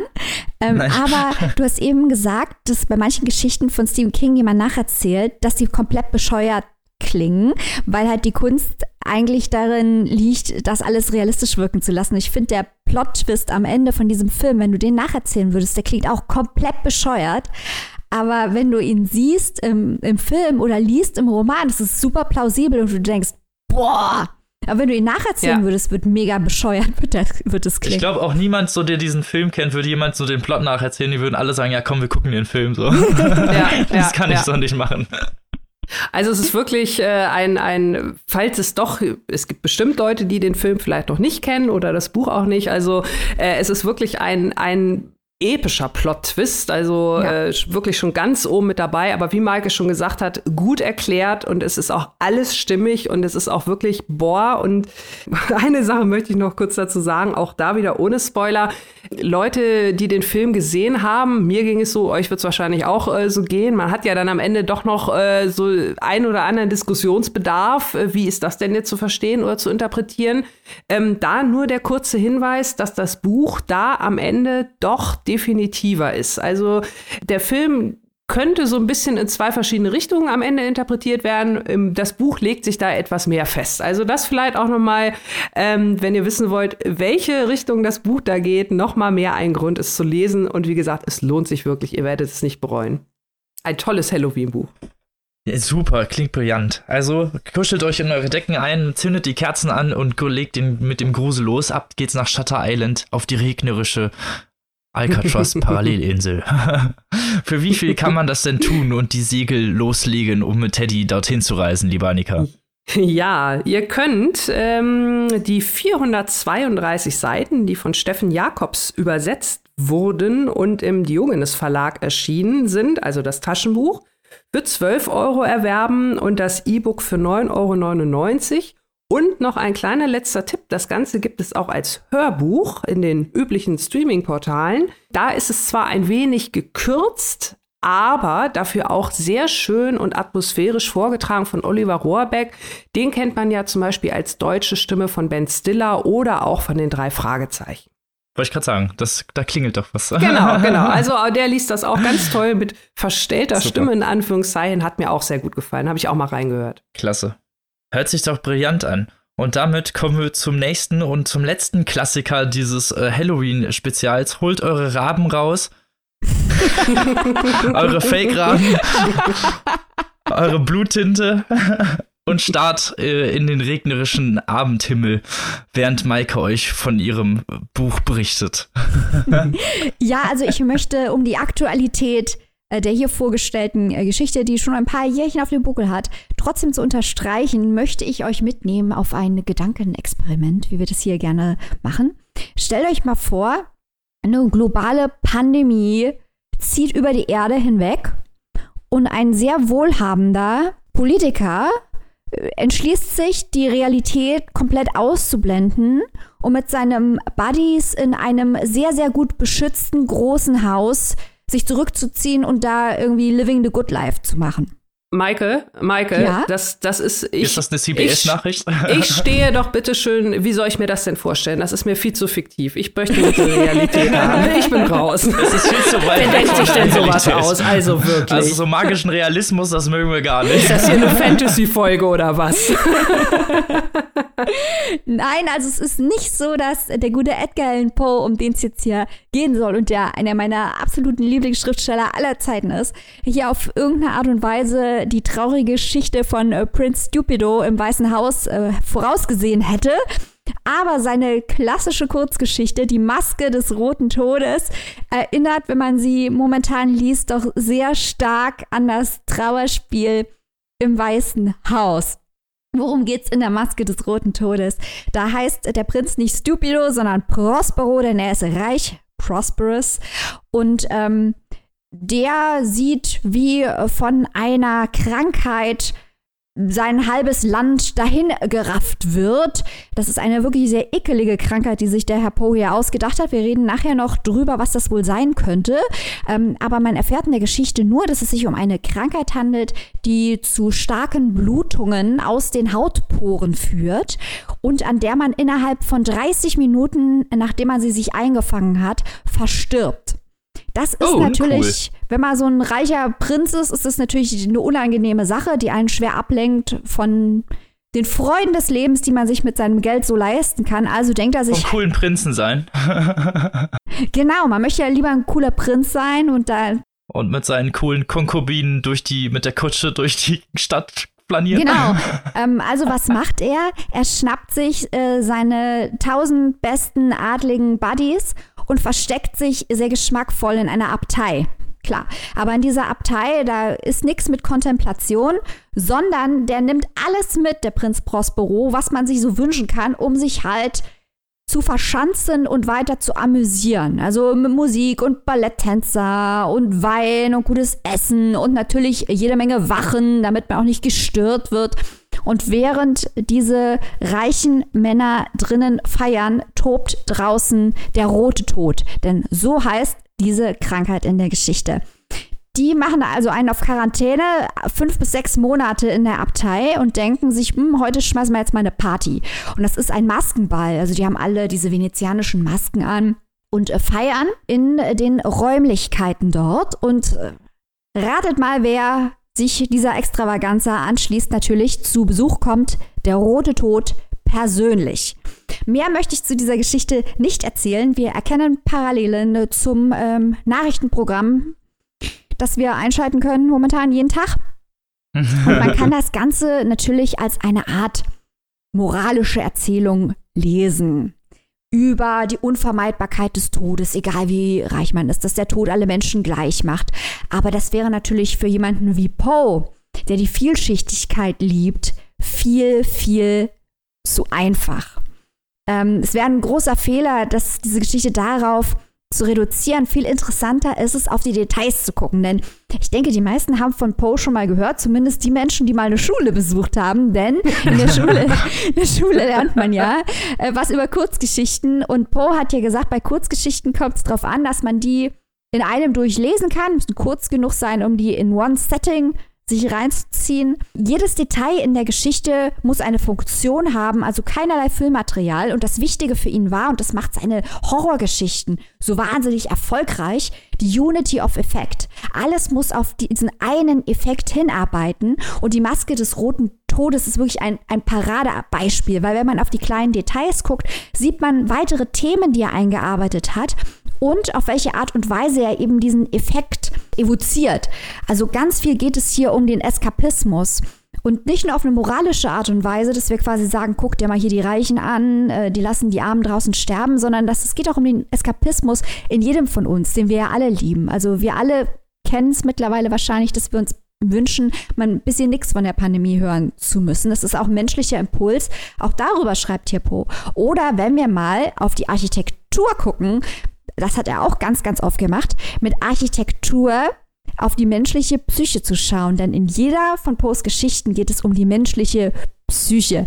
Hier haben wir sieben Räume und äh, die bewegen sich hin auf diese sieben Monate, die sie fast schon darin verbringen. Und da denken wir natürlich an die sieben Todsünden. Und diese Sünden werden von Prospero und seinen Kumpels natürlich in großen Teilen begangen, aber es geht auch so ein kleines bisschen um die Erbsünde, weil sie Menschen sind und sich menschlichem Verlangen dahin geben und dadurch auch andere schädigen unter Umständen. Also man sieht, ganz, ganz viele Themen sind hier verwoben können wir gar nicht auf alle eingehen, weil es so toll ist. Deswegen muss man es langsam und mehrfach lesen, obwohl es eine Kurzgeschichte ist.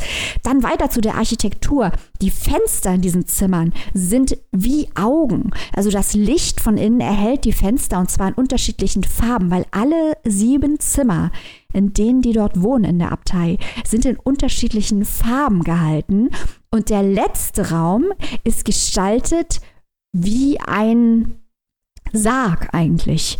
Und in diesem Raum, ausgeschlagen mit schwarzem Samt und mit roten Fenstern, also wie das Blut, das aus den Poren fließt, wenn man den roten Tod bekommt, steht eine Ebenholzuhr, die natürlich die Zeit runterzählt, die für uns alle gleich läuft. Und das sind diese genialen Horroreinfälle, die Po en masse hat. Er arbeitet mit Zeit, er arbeitet mit dem Wetter, er arbeitet mit der Architektur, er arbeitet mit der Kleidung. All diese Details arbeiten hin auf die Unity of Effect.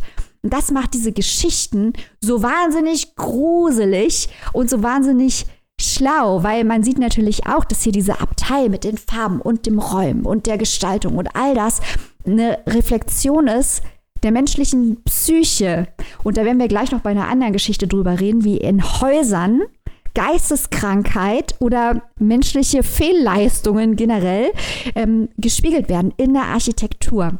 Also jedes Detail in der Maske des Roten Todes weist über sich selbst hinaus und das muss man auch erstmal schaffen. Nichts hier ist quasi reduziert auf die wörtliche Meinung. Dann können wir uns, wie eben versprochen, natürlich mal überlegen, was ist eigentlich dieser rote Tod? Und auch hier kann man verschiedene Antworten findet, äh, finden. Also die Masken bei dem Maskenball, da denkt man natürlich erstmal an den klassischen Pestarzt, ich weiß nicht, ob ihr diese klassischen Darstellungen des Plague Doctors kennt. Die haben diese riesengroßen Masken auf, die vorne wie so einen Vogelschnabel haben. In diesen Schnäbeln vorne drin waren Kräuter, weil man angenommen hat, dass äh, die Inhalation von bestimmten Kräutern verhindert, dass man die Pest bekommt. Deswegen haben diese Pestärzte diese riesengroßen Masken äh, mit diesen Schnäbeln aufgehabt. Also daran denkt man, denkt also, es könnte natürlich die Pest sein was das Ganze natürlich doppelt ironisch macht, weil sie Masken aufsetzten in der Abtei, um sich gerade nicht mit der Erkrankung auseinanderzusetzen und dann besucht werden von jemandem, der eine Maske trägt und die Erkrankung personifiziert. Ganz schlau. Könnte aber auch sein, weil Poes Mutter, seine Stiefmutter und sein Bruder alle an Tuberkulose gestorben sind und seine Frau, Querstrich Cousine, ähm, darüber reden wir gleich, auch äh, daran litt, während er diese Geschichte geschrieben hat, dass er an die Tuberkulose dachte. Es könnte aber auch die Cholera sein, weil er nämlich auch eine Cholera-Epidemie in Baltimore gesehen hat. Also die Symptome lassen nicht auf eine Sache schließen, weisen auch wieder über sich selbst hinaus. Also wenn einem das Blut aus den Poren läuft, was, das ist ja nun echt sehr gruselig. Es kann natürlich aber auch rein als Symbol gelesen werden, als äh, Symbol für die Sünde, dass wir alle mit der Sünde leben müssen oder für das Schicksal, das grausame Schicksal, dem man nicht entkommen kann. Also, ihr merkt schon, ich könnte jetzt hier vier Stunden Vorträge halten über Poe und was alles in dieser kleinen, das ist eine Kurzgeschichte, was da also alles drin steckt. Ich kann jedem, der noch nie Poe gelesen hat, nur empfehlen, Poe zu lesen, weil er ist der Vorläufer von Leuten wie King oder eigentlich allen großen Horrorautoren. Er hat dieses. Oder auch schon früheren äh, Leuten wie Jules Verne oder so, ne, die ja auch wiederum eigentlich die Moderne geprägt haben. Das, das führt sich ja immer weiter. Ja, also Poe war eigentlich der, der den Gothic Horror auf ein ganz anderes literarisches Niveau gehoben hat und der auch heute noch sich so modern und effektvoll liest ein irrer Typ, der auch fashionmäßig ganz weit vorne mit dabei war. Also guckt euch mal Fotos von ihm an. Noch heute, jeder Goth sagt, der Poe, der weiß Bescheid. Jo, der, der wusste, wie es läuft seid in der Goth-Szene. Seid ihr auch Poe-Fans? Aber so Auf jeden Fall. The, the, Grandmaster of Goth quasi. The Original Poe. Also ähm, bei mir ist es, äh, ich bin auch zur Schule gegangen, Maike. Freut mich. also wir hatten auch äh, damals, äh, es war tatsächlich auch im Englischunterricht die erste Begegnung mit Poe, auch mit den Kurzgeschichten, hat sich natürlich angeboten. Und es ist ja häufig so, dass man, wenn man so zurückguckt, was haben wir denn damals in der Schule gelesen? Das meiste fand man ja einfach doof, aus dem einfachen Grund, man musste es in der Schule lesen, wobei musste und Schule da halt die bestimmten Worte sind. Aber ja. äh, Poe war einfach immer gut, auch wenn man es für die Schule lesen musste. Und ich finde, das sagt ja eigentlich schon eine Menge aus. Also ich war nicht so oft in der Schule und meine Schule war doof. Hat dir aber nichts geschadet, Robin. Ich gucke aber gerne traurig aus dem Fenster und mag Schauerliteratur. Also habe ich natürlich irgendwann Berührungspunkte mit Edgar Allan Poe gehabt. Und äh, liebe natürlich diese Zwie, also diese Metaebenen, äh, Horrorgeschichten, die er schreibt, wie du es vorhin schon sehr gut beschrieben hast. Man kann aus diesen Geschichten so, so viel rausholen. Auch gerade wenn man sich das Leben des äh, Edgar Allan Poe selber mal anguckt, auch in was für Zeiten er ja noch gelebt hat, in so sehr starken Unbruchszeiten generell äh, und Zeiten, die halt von auch noch mal Sitten Verfall geprägt waren. Das heißt, das, man konnte halt angezeigt werden, wenn man irgendwie was geschrieben hat, was den Leuten nicht gepasst hat. Ne? Also so und dann so Schauerliteratur schreiben, gerade halt auch in dieser psychischen Manie und auch äh, gegen die Bourgeoisie in bestimmter Art und Weise. Klar, man könnte, also das mit dem Maskenball ist natürlich jetzt auch mehr deutlich zu weisen, ist natürlich jetzt auch keine Gesellschaftskritik in dem Sinne, aber es ist natürlich trotzdem, wenn äh, der, der, Hochadel sowas liest, ist er natürlich nie erfreut. Mhm. Ne? Also so. brauchen wir nicht drüber reden.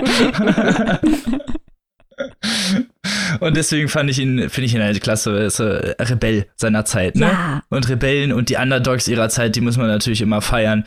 So, und der steht natürlich auf einer Stufe wie, wie Baudelaire oder ja. ähm, andere Vertreter. So, die halt einfach äh, Mahnmal ihrer Zeit und halt auch eine Revolution ihrer Zeit waren, einfach als schon Schriftsteller und literaturprägsames äh, Medium. Ja, hinzu kommt ja auch noch, dass er, äh, man würde es wahrscheinlich heute äh, nennen, er hat ein Rockstar-Leben geführt. Ne? Also ja. er hat ja, er ja. spricht ja auch äh, alles, was du jetzt gerade beschrieben hast, äh, Robin, wenn man sich das jetzt mal so auf so eine Klischeefolie zieht, okay, wie stelle ich mir denn so einen Autor vor, damals, der so rebellisch war, wie hat er wohl gelebt? Und da kann man eigentlich bei Poe auch irgendwie überall die Häkchen setzen. Auf jeden Fall. Also Maika, Maika hat es ja mit der Cousine auch gerade schon mal so im halben, im halben Nebensatz schon mal erwähnt. Also man kann viel über den guten Eddie Poe sagen, aber politisch korrekt war er nicht. ähm, er wurde also 1809 in Boston geboren. Äh, in die Familie Poe. Ellen war quasi seine Stieffamilie. Und äh, der hat die Uni abgebrochen, dann war er beim Militär, dann war er in West Point, diese berühmte Militärakademie hat er natürlich auch abgebrochen. Fand sein Stiefvater alles überhaupt nicht lustig. Dann hat er, als er 27 war, seine 13-jährige Cousine geheiratet.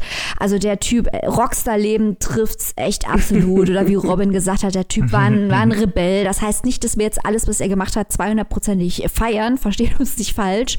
Aber der war halt ein transgressiver Autor, der auch transgressive Sachen gemacht hat. Der war echt ein harter Typ, der gute Eddie.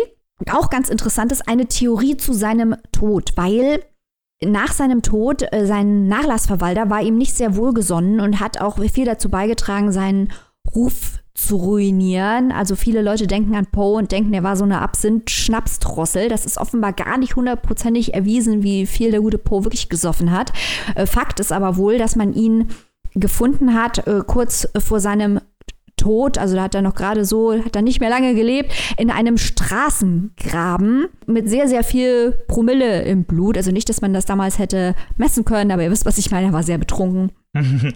Und äh, offenbar gab es damals, und das ist angesichts der anstehenden US-Wahl auch eine interessante Anekdote, eine Form des Wahlbetrugs, wo man Leute gekidnappt hat, die besoffen gemacht hat und verkleidet hat und dann mehrmals hat wählen lassen. Und man hat sich hinterher gefragt, ob wohl Edgar Allan Poe ein Opfer eines solchen Wahlbetrugs war, weil wohl im, im Umfeld seines Todes oder zu dieser Zeit eine Wahl stattfand. Alles äh, nicht okay. gesicherte Information, aber trägt natürlich alles zu seinem riesengroßen Mythos bei. Es, es gibt doch aber auch noch zahlreiche andere äh, Theorien, äh, woran er gestorben ist. Da wird ihm doch wohl so ziemlich auch jede Krankheit oder Droge irgendwie äh, nachgesagt, oder nicht? Ja, also wenn man mal auf Wikipedia schaut, dann sind die Möglichkeiten hier äh, Selbstmord, Mord, Alkoholismus, Diabetes, Cholera, Tollwut. Ja. Und Syphilis. Syphilis habe ich auch schon ja. mal irgendwo gelesen, ja. ja genau. Also man, weiß, man nix weiß man nichts Genaues, aber wenn man als Autor einen richtig geilen Mythos haben will, dann muss man natürlich auch undurchsichtig bleiben. Ich wollte gerade sagen, Oder also das, das, passt ja perfekt zum Mysterium Po. ja. Und äh, bevor wir uns hier über das Mysterium Po verquatschen, vielleicht schnell noch eine zweite Geschichte. Auch in einer Kürze, in der sicher nicht die Würze liegt, aber so viel Zeit haben wir nun mal in diesem kleinen Podcast hier nicht. Und zwar geht es um der Untergang des Hauses Ascher. Eine nächste Knallergeschichte, bei der es um ein Haus geht. Hier haben wir einen sehr enigmatischen Erzähler, der sich selbst, wir erfahren nicht viel über ihn, aber er scheint sich selbst als einen sehr rationalen Menschen wahrzunehmen. Und im Verlauf der Geschichte fragen wir uns immer mehr, inwiefern er rational ist, inwiefern das, was er beschreibt, wirklich passiert ist, inwiefern er jemals rational war. Also hier ist der Horror darin verankert, dass man sich fragt, ob die Menschen, die in der Geschichte vorkommen, und zwar alle drei, geistig gesund sind. Der Erzähler bekommt von seinem Kindheitsfreund Roderick Usher einen Brief und ähm, Roderick sagt zu ihm, komm, ich bitte schnell besuchen, mir geht es hier sehr schlecht. Und er steigt auf sein Pferd, der Erzähler, und reitet zum Haus Ascher. Das Haus Ascher ist hier doppelt. Also sowohl das Haus, ein großes Herrenhaus, in dem Roderick und seine Zwillingsschwester Madeline wohnen, ist das Haus Ascher, aber man nennt natürlich auch eine Dynastie im dynastischen Sinne Haus. Und Roderick und Madeline sind die letzten des Hauses Ascher im dynastischen Sinne. Der Erzähler kommt also hin zu diesem Haus und erfährt, dass äh, sowohl Roddy als auch Madeline recht krank sind, es ihnen nicht gut geht und ähm, dass Madeline wohl bald stirbt. Und das passiert dann auch prompt und Roderick und der Erzähler bringen sie in die Gruft. Und in einer stürmischen Nacht einige Zeit später informiert Roddy seinen Kumpel, er habe Madeline lebendig begraben. Er hätte festgestellt, sie habe noch gelebt. Wir wissen aber natürlich nicht, ob das stimmt, weil wir hören auch im Laufe der Geschichte, und hier merken wir auch den Humor von Poe, dass offenbar das Haus Usher schon über Generationen an einer Übersensibilität der Nerven gelitten hat und an, auch an Nervenkrankheiten, was aber auch, und jetzt kommt der Joke, die Ushers zu großen Künstlern gemacht hat. Also das ist auch eine Künstlerroman, dass man quasi die Frage stellt, diese besondere Wahrnehmungsfähigkeit des Künstlers, macht das die Künstler verrückt? Es könnte auch eine Parodie sein, auch hier verschiedene Ebenen auf den romantischen Künstler, dass sich Poe darüber lustig macht und eben sagt, das ist doch alles Quatsch. Man weiß es nicht, er lässt es in der Schwebe, aber die Art und Weise, wie er die Roderick Usher als Künstlerfigur darstellt, ähm, als verrückten Künstler und auch als leidenden Künstler, der an seiner eigenen Geisteskrankheit auch wirklich kaputt geht. Also ich meine, der Titel suggeriert, was hier passiert. Wir brauchen jetzt nicht so zu tun, als ob hier einer überlebt, bis auf den Erzähler. Das ist genial. Und was auch genial ist, dass man das Ganze auch als Vampirgeschichte lesen kann. Man könnte sich auch fragen, das sind auch so ein paar Clues versteckt, ob nicht Roderick und Madeline oder nur Madeline, ob die Vampire sind oder Geister. Also ob die überhaupt jemals gelebt haben, seit der Erzähler dort in dieses Haus gekommen ist. Und natürlich nochmal das ganze Haus. Schon am Anfang erfahren wir, dass die Fenster wie Augen sind. Und das Haus spiegelt sich im See, welches sich vor dem Haus befindet. Und es sind Zwillinge, die spiegeln sich ineinander. Es ist also eine, Geistergeschichte. Und nochmal die Architektur von diesem Haus, auch ein zerfallendes Haus, spiegelt die zerfallende Psyche von Roderick und Madeline und vielleicht auch vom Erzähler. Also wir sehen hier wieder tausend Motive, alle verwoben. Eine unheimlich gruselige Geschichte die ganz fantastisch funktioniert. Ähm, eine eigentlich klassische Haunted House-Geschichte, eine Spukhaus-Geschichte, die aber auch Botschaften über Geisteskrankheit, Familiendynastien, Künstlerixistenzen enthält.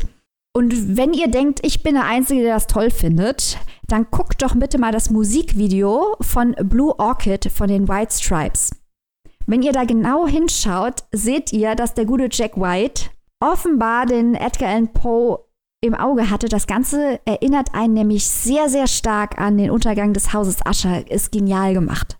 Gleiches gilt übrigens für das Blink 182 Video I'm uh, Miss You.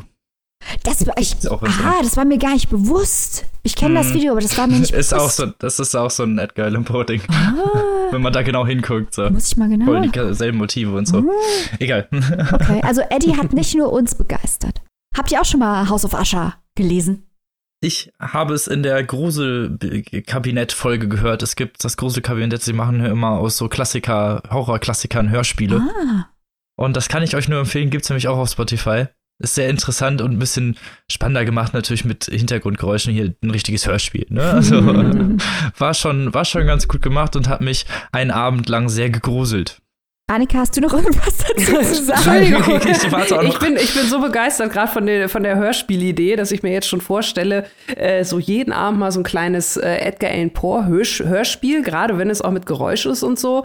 Ähm, so kann man sich ja auch schöne und die Wochen haben planen. richtig geile Sachen. Ja, ja, ja, das ist die cool. haben richtig geile Sachen, auch Frankenstein und so und ja, die haben voll cool. cooles Zeug. Nee, House of Usher habe ich gerade überlegt. Ich glaube, das, äh, das kenne ich tatsächlich noch nicht. Ich habe auch hier parallel mal durchgeguckt. Es ist ja wirklich so ähm, so eine schöne Auswahl bei Edgar Allan Poe. Schön in Anführungszeichen, also schön für diese Zeit jetzt, für den Grusel und für den Horror. Wenn man das mal so betrachtet, wie Maike das gerade so toll und ausführlich erklärt hat, äh, diese verschiedenen Schichten und Ebenen. Also man kann sich natürlich nur gruseln, in Anführungszeichen, wenn man will. Man hat aber auch noch viel zum Finden, zum Wiederfinden, zum Entdecken und zum Weitergruseln. Das finde ich ja auch mal super.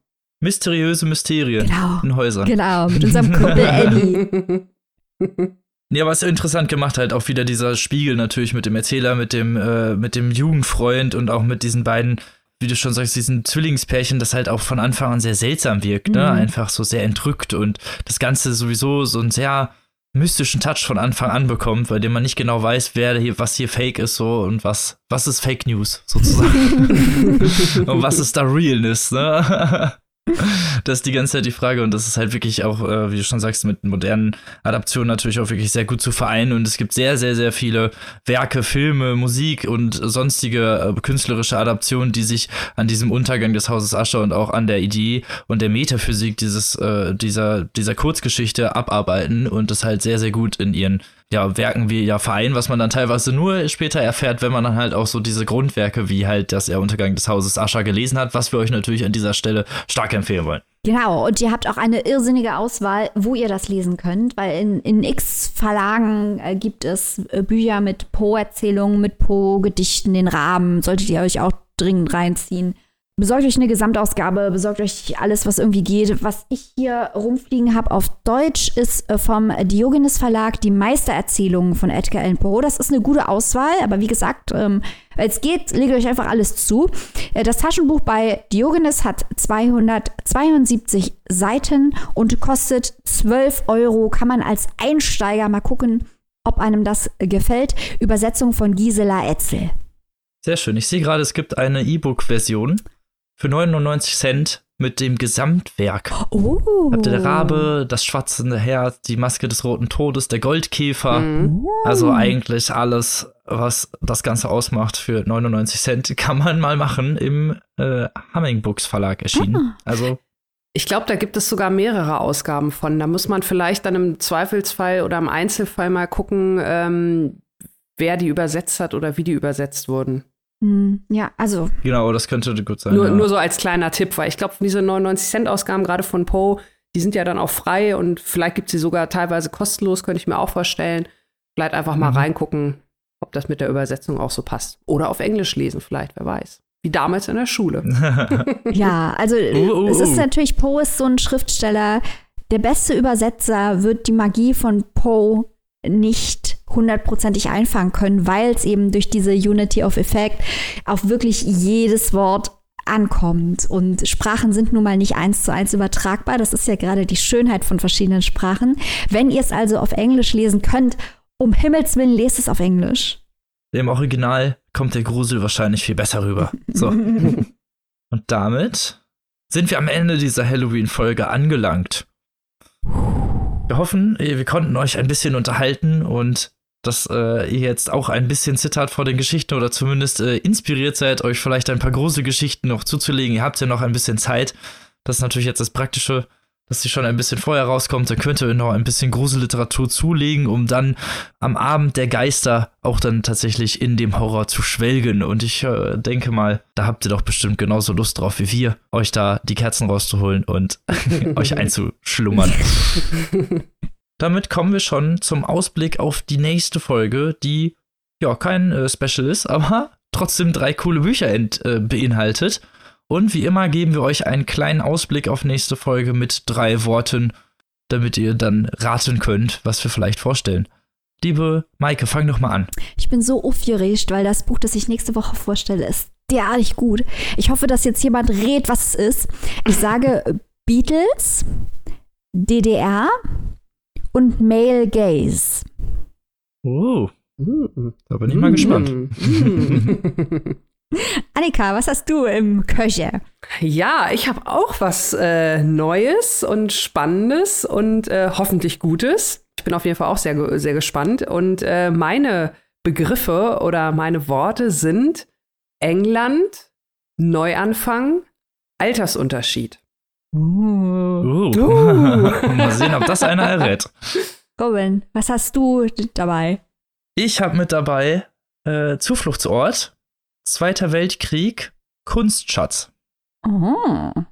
Okay. Ist ja wieder ein, ein bunter Strauß. Wahnsinn. ein bunter Strauß Wahnsinn. Ja. So ja. kommt dieser Podcast ein auch Strauß Wahnsinn, ja.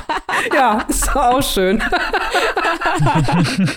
Haben wir ja schon den Titel für die nächste Folge. Sehr passend. So soll das sein. Wir hoffen, ihr, wir konnten euch unterhalten. Ihr konntet ein bisschen im Horror mitschwelgen und freut euch natürlich schon auf nächste Woche. Jetzt dürft ihr loslaufen und eure, mit euren zittrigen Fingern große Literatur bestellen. Wow. Wir wünschen euch eine tolle Woche, eine gruselige Woche. Wir hören uns nächste Woche wieder mit dem Podcast, der Hexenbesen beschwören kann. Hex, Hex. auf Wiederhören. Tschüss. Tschüss.